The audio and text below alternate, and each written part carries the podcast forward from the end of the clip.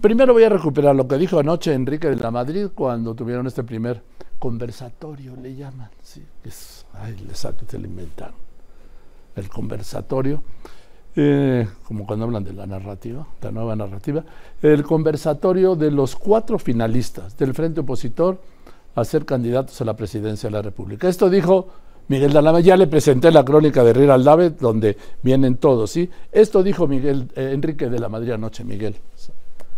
Lo peor que nos puede pasar hoy en día es que desde la máxima posición del poder del país, donde tendrían que llamarnos a la unidad, desde ahí vienen las invitaciones al encono. Es un presidencialismo disfuncional y no podemos avanzar como país mientras tengamos un presidente así. Por eso el principal problema, y siguiendo como dijo Beatriz, se necesita cambiar al sistema político mexicano. Luego en la mañana alguien le pues, correó al presidente, oiga lo que dijo Enrique de la Madrid anoche de usted y mire lo que dijo el presidente, de, el presidente López Obrador desde la Madrid. Él no tiene que ver nada con lo que hizo su papá, pero él sí hizo cosas que yo considero inapropiadas, diría hasta inmorales, pero no voy a hablar, que es normal, están en campaña, ahora hay hasta divisiones en el bloque conservador. ¿Y para qué me meto? No vaya a ser que los jueces ya me pusieron en la lista negra los del tribunal. Bueno, Enrique, ¿cómo estás, Enrique de la Madrid? Buenas tardes. A ver, yo no alcanzo a entender. ¿Se habla de ti? Gracias por venir, Enrique. o habla de tu papá, de don Miguel. Siéntate, por favor. Pues menciona a los dos. Por un lado dice que no tengo nada que ver con lo con, lo hecho con mi papá, pues en eso tiene razón. O sea, la administración de mi papá es una administración de la cual yo me siento orgulloso, pero son las responsabilidades de mi papá. Yo respondo por, la, por los actos que a mí me corresponden. Entonces, en esa parte, pues tiene razón. Si no tiene que ver con, temas de su papá, pues no, no tiene que ver. Pero luego habló de inmoralidad.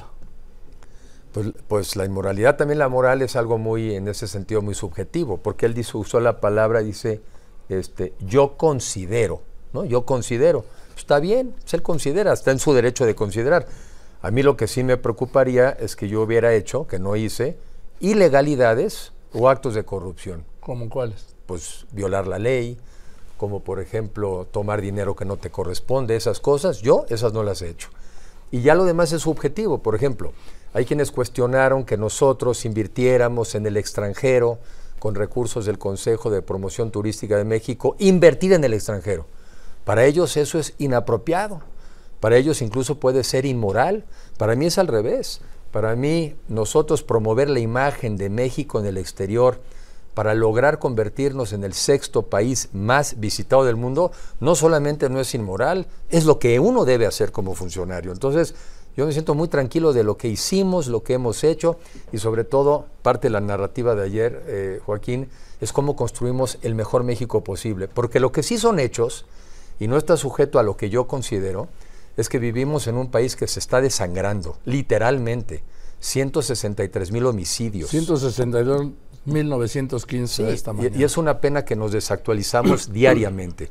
Un país el cual recorro, cuando vas por las carreteras, de repente dos de, dos de tres retenes ya no se disfrazan ni siquiera de Guardia Nacional, ya así de tenis, con bufandas, aquí con metralletas, y te preguntan, ¿Y ustedes a dónde van? ¿Quiénes son? Pues ahora resulta que los mexicanos tenemos que avisar al crimen organizado cuando salimos y cuando entramos. Así me lo dijeron hace poco unos cañeros que salían de Oaxaca, nos vimos en Perote, y les preguntan a dónde van. O sea, permiso de salida y permiso de entrada. También yo estoy hablando de la verdad, no lo que yo considero. La verdad es que se le está cayendo el sistema de salud a pedazos, con todo y elevadores y pacientes adentro. No considero yo, lo consideran los académicos, no son capaces ni de sacar unos libros de texto bien hechos, sin faltas de ortografía, sin cambiar la órbita de los planetas, sin querernos adoctrinar. Entonces, en mi caso, yo no considero, son hechos. Y me parece, como lo dije ayer, pero ahí sí es una analogía, es una analogía, que la 4T es un virus más peligroso que el COVID y que ya apareció la vacuna. La vacuna es el Frente Amplio por México. Ah, pues espero que no sea igual que la patria, ¿eh? Pues no, porque la patria, pues no sé, no, apareció. Y voy a decir algo que me han comentado algunas personas eh, en pláticas hoy en la mañana. Creo que ayer, salvo mejor opinión, también demostramos que podemos ir unidos. Porque la única manera, la única manera de vencer a Morena es un Frente Amplio por México unido.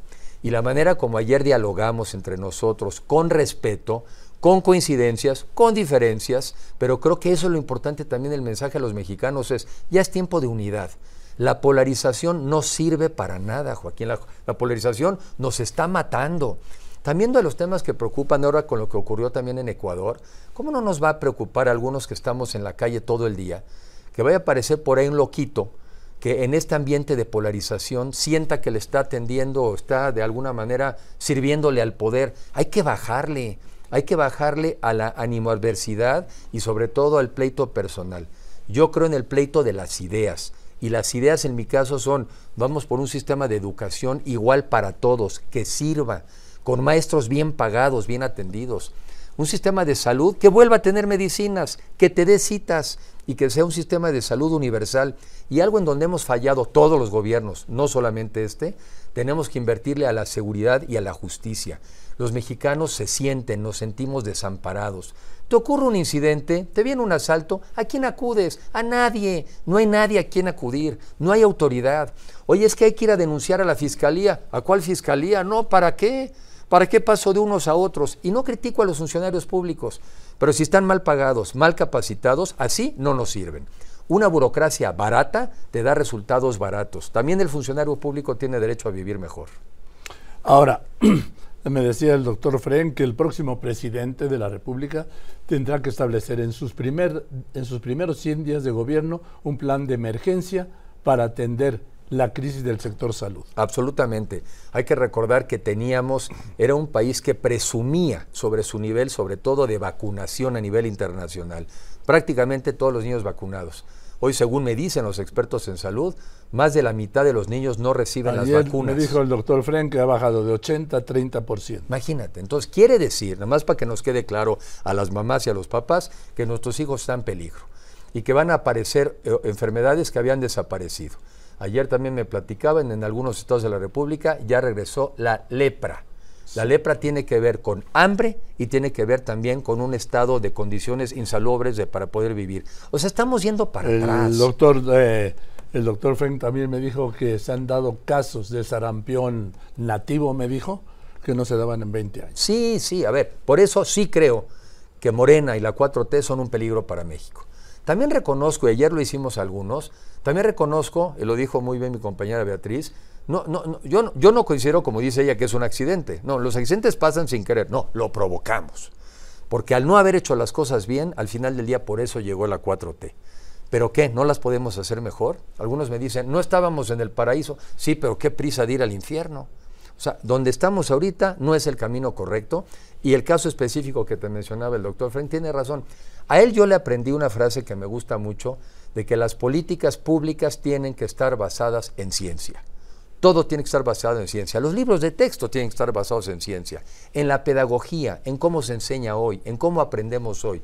Y francamente, el gobierno de hoy es lamentable. En todos los rubros es lamentable. Y tenemos que ofrecer una mejor opción, un México mejor si es posible. Ayer me animé yo, Joaquín, porque también trata uno de buscar otras figuras, es, ¿se imaginan un México donde estemos otra vez tranquilos en tus casas, en la calle, en un parque, en la playa? ¿Te lo imaginas? En las carreteras. En las carreteras. Yo tenía 15 años, este, esta anécdota la recuerdo. Un amigo mío, Juan Carlos, de la preparatoria, con un pariente más grande que él, pasó a mi casa a las 11 de la noche en Francisco Sosa, pasó y, oye, ya nos vamos, Enrique, ah, mamá, nos vemos, nos despedimos, 11 de la noche, íbamos a viajar a Acapulco. Llegábamos a las 6 de la mañana al amanecer. Lo único que te podía pasar en ese entonces era que se ponchara una llanta. ¿Tú harías eso hoy en día? No. ¿Tomar una carretera a las 11 de la noche para ir a Acapulco? Bueno, ese México, el anterior sí existía. Las cosas buenas del pasado hay que recuperarlas, las malas no hay que repetirlas, pero ahorita vamos al precipicio y a toda velocidad. Y eso es inadmisible, no lo podemos tolerar. No es digno como mexicanos rendirnos ante esto. Y yo por eso creo que un mucho mejor México sí es posible, Joaquín. Ahora dime, están, los veo muy preocupados porque el PRD, por sus dos proyectos, bueno, ni eran proyectos, era una apuesta sin destino de Silvano Aureoles y Miguel Mancera, eh, se inconformaron. Y como el, otro Preciado, sí, Jorge Luis Preciado, eh, renunció al PAN y que va a recurrir al tribunal. No tenía la menor posibilidad, no cumplieron las reglas, no alcanzaron los votos y llevan al PRD a separarse. No le digan, les escuché diciendo Jesús, incluso le dijo Xochitl, jefe Zambrano, no se vayan, déjalos, porque van a volver. Esta es su, este es su último salvavidas como partido. Si se van es un clavo, el último clavo a su ataúd. Bueno, yo, yo lo, pondría, eh, yo la reflexión que hago, primero son amigos y compañeros míos. Sí, pero como no son ni amigos ni compañeros míos, yo hago la reflexión desde afuera de que, pues no la hagan, no, se, rasguen. a ver, no se van a ir, no se van a ir, pero creo que también están en su derecho ¿De, pataleo? No te voy a decir de qué. No, porque no, no, no, no va a cambiar la resolución, creo yo. Lo que están en su derecho es de pedir una explicación. ¿A quién? Al comité organizador. Porque el comité organizador lo que al final del día hace, y eso nos lo dijeron, es nosotros arrancamos aquí a partir de unas reglas que los partidos fijaron. Y los partidos fijaron 150 mil votos en cuando menos 17 estados, en, como te oí decir, ninguno menos de mil, ninguno más de 20 mil. Entonces, es al comité el que el comité nos dijo, pues si esas eran las reglas, pasaron cuatro. Están en su derecho de ir a preguntar. Yo coincido contigo, no se van a salir y no se deben de salir, porque no ha cambiado el problema de fondo. El peligro es que la 4T es un peligro para México. Eso no ha cambiado. Pero venía yo pensando en el coche y venía yo pensando en decir, bueno, primero, ¿por qué no hacemos, por qué no se les invita a ellos? Y ahí va la invitación pues hacer lo que pasó con otros de los aspirantes. Por ejemplo, Miguel Mancera es un convencido del tema de los gobiernos de coalición, pues el encargado del trabajo de los gobiernos de coalición del Frente Amplio. Silvano pues, es un exgobernador, por responsable de los programas del desarrollo regional del Frente Amplio. bueno, sí, es que hay que sumar, Joaquín. Sí, no, sí, hay que sumar, pero con sentido común. oye, Mancera, ex jefe de gobierno de la Ciudad de México. No, eh, Silvano Aureoles, ¿qué, ¿qué cargo le es? Pues una visión regional. ¿Coordinador del qué? No, una visión regional, porque yo, algo que dije también ayer, Joaquín, a este país le hace un daño hoy en día el presidencialismo autoritario en el que vivimos. Ah, eso no hay discusión. Es un, es un, es un, alguien los confundió, se hicieron bolas y pensaron que eligieron una monarquía. Entonces actúa el presidente como monarca.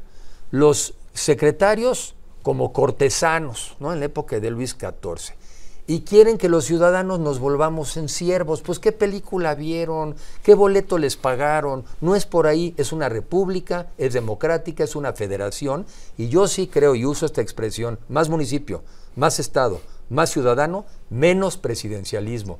Y por eso los gobiernos de coalición hacia adelante creo que es la nueva etapa del sistema político a mexicano. dicen y repiten gobiernos de coalición.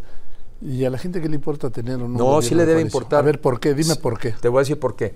Porque una de las preguntas que nos hace la gente, o ayer en el foro, es, ¿debe o no haber contrapesos contra el presidencialismo o contrapesos en el gobierno? La respuesta es claro que tiene que haber, porque si no vivimos el México de hoy. Yo dije ayer, nunca más, nunca más, un presidente que de un plumazo tira un seguro popular y deja a 16 millones de mexicanos sin acceso a la salud.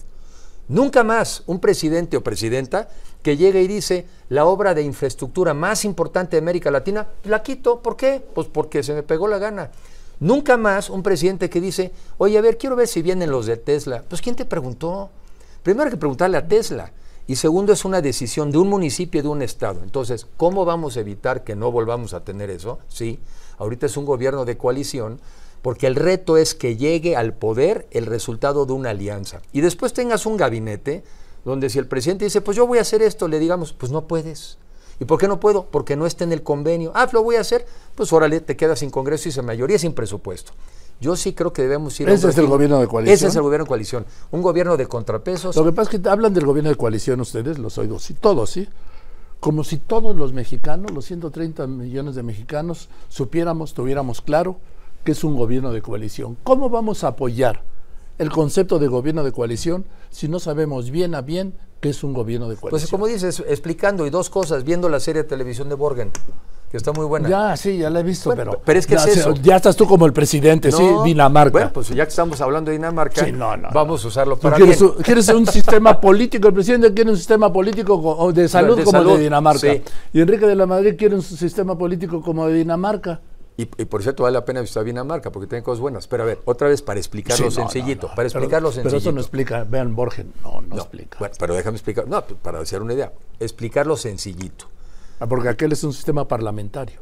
Pero es que nosotros debemos irnos convirtiendo, por eso, pero, pero, pero este es un sistema presidencial. Sí, pero mira, yo soy abogado y el derecho, en el derecho no todo es escribirlo a veces en una ley. Las cosas también se van cambiando en la realidad. Nosotros en los hechos estamos yendo ya hacia un sistema de gobiernos de coalición y estamos yendo a un sistema que podría parecerse hacia adelante entre lo que son los franceses, un sistema presidencial y un sistema parlamentario. Sí, porque o tenemos contrapesos en este país o caemos en esto que es una caricatura. Un presidente que se siente monarca, unos secretarios que trabajan como cortesanos, unos gobernadores que son súbditos y nos quieren llamar a todos siervos De la nación. de la nación. Entonces sí, Con estamos ese, ¿eh? con ese, estamos siguiendo, estamos cambiando el régimen político mexicano en los hechos. De por sí también en la ley, ya existe en la Constitución, no existe la ley reglamentaria, pero sí existe en la Constitución la posibilidad de los gobiernos de coalición. Y para explicarlo sencillito, ¿qué es? Un gobierno donde muchos gobernemos y no le entreguemos el poder a una sola persona. Pero es que no, eso no, no lo explica. no- Pues no- entonces no- haremos más no lo esfuerzo. hace comprensible. A ver, deja, a ver, lo voy a hacer más gráfico. Vamos a pensar que... Pero con que me lo hagas más claro. Es- Ya, Más claro, y tienes razón. A ver. Vamos a tener, vamos a pensar que uno es el presidente de la República. Pero como participaron para llegar al poder el PRI, el PAN, el PRD y los ciudadanos, el gabinete va a estar integrado no solamente ya por un partido político, sino por los miembros de los diferentes partidos políticos y de la sociedad. Eso ya lo hace muy diferente al gobierno de hoy. El presidente ya no es un mandamás sobre todos ellos, el presidente es parte de ellos. Y si el presidente no se entiende con los de abajo, se queda sin gobierno. Porque el gobierno de coalición no solamente es en el gabinete, es también en el Congreso. El presidente dirá, pues no le voy a hacer caso a mis secretarios. Ah, no, pues entonces te quitamos la mayoría en el Congreso y te quedas sin presupuesto. Eso, así, es un gobierno de coalición. Un gobierno donde no eres el mandamás, tienes que negociar con los partidos, tienes que negociar con la sociedad y hay contrapesos. No hay varita mágica para evitar un autoritario. Lo único que pensamos es que debe haber contrapesos. Más órganos independientes, más federación, que los gobernadores sean de peso. Miren, Zacatecas, ese dato me lo sé hace mucho tiempo, 95 pesos del presupuesto de Zacatecas vienen de la federación. No son gobernadores, hombre, son subgobernadores. No tienen poder, no tienen presupuesto, no tienen autoridad. Los presidentes municipales que tienen que recibir todas las quejas de la ciudadanía no tienen dinero. Hay que invertir la pirámide. Más dinero en los municipios, más en los estados y menos en la presidencia. ¿Es una reforma al sistema político? Sí, pero el que tenemos ya no sirve, ya no rinde, ya no funciona.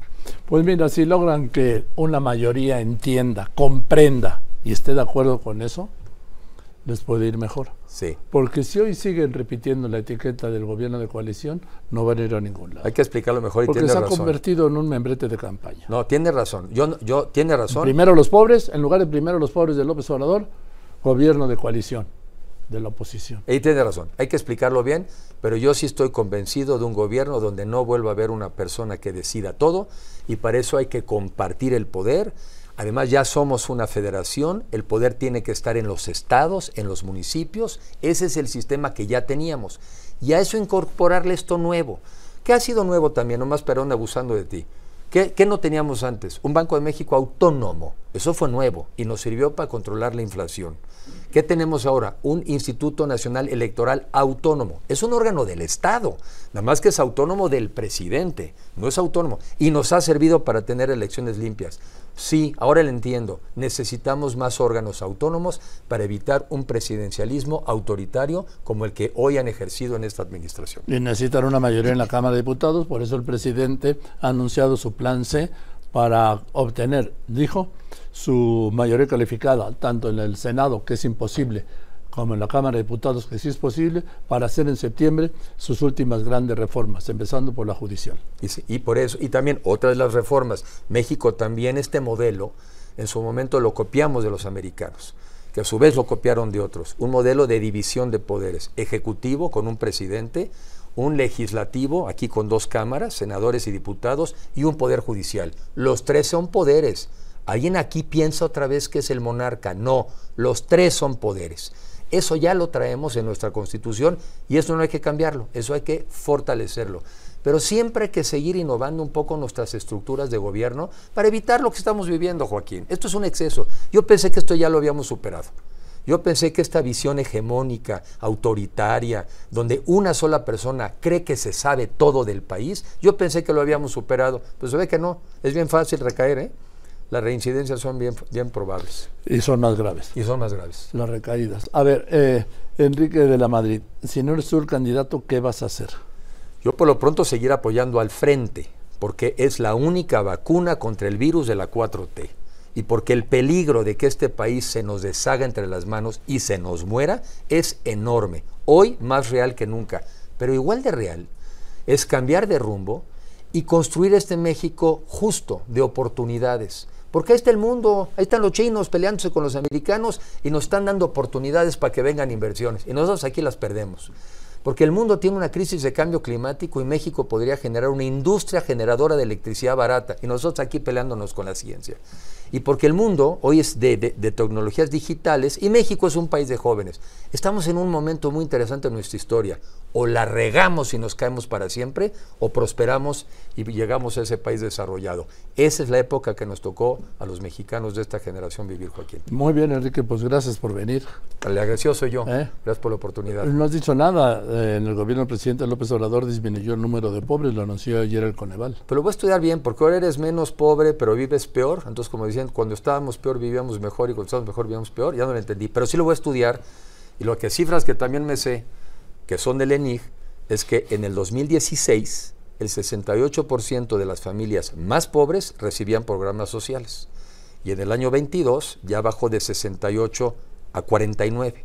Entonces sí, sí hay, sí hay un poco encuestas que parecieran contradictorias. Hoy los más pobres reciben menos, pero aparentemente pudiera haber menos pobres. Bien, gracias Enrique. A ti Joaquín, muchas gracias. Me gusto verte, buenas tardes. Y espero vernos antes de pues del de que proceso, ¿no? Sí, sí, porque viene, ya, ya, estamos viendo que el 17 empieza el primer debate, entiendo que es en Durango, sí. y ya luego dos días después Monterrey. ¿Ahora ya va a ser debate o conversatorio? Pues yo creo que van a ir tomando, se van a ir sí, calentando, ¿no? Pero, que, pero no perder las formas, para que también mostremos que sea una manera diferente de gobernar un país que sí se puede ser civilizado, sí se puede ser educado y sí se puede tener un país en unidad. Sí, sí, es más bonito vivir en tranquilidad y en armonía como en una familia que vive armoniosamente que como una familia disfuncional que se pelea todo el día. Con este gobierno disfuncional están generando un México disfuncional y así no funcionamos. Gracias. Es Enrique de la Madrid que quiere ser el candidato de la oposición a la presidencia y presidente, ¿no?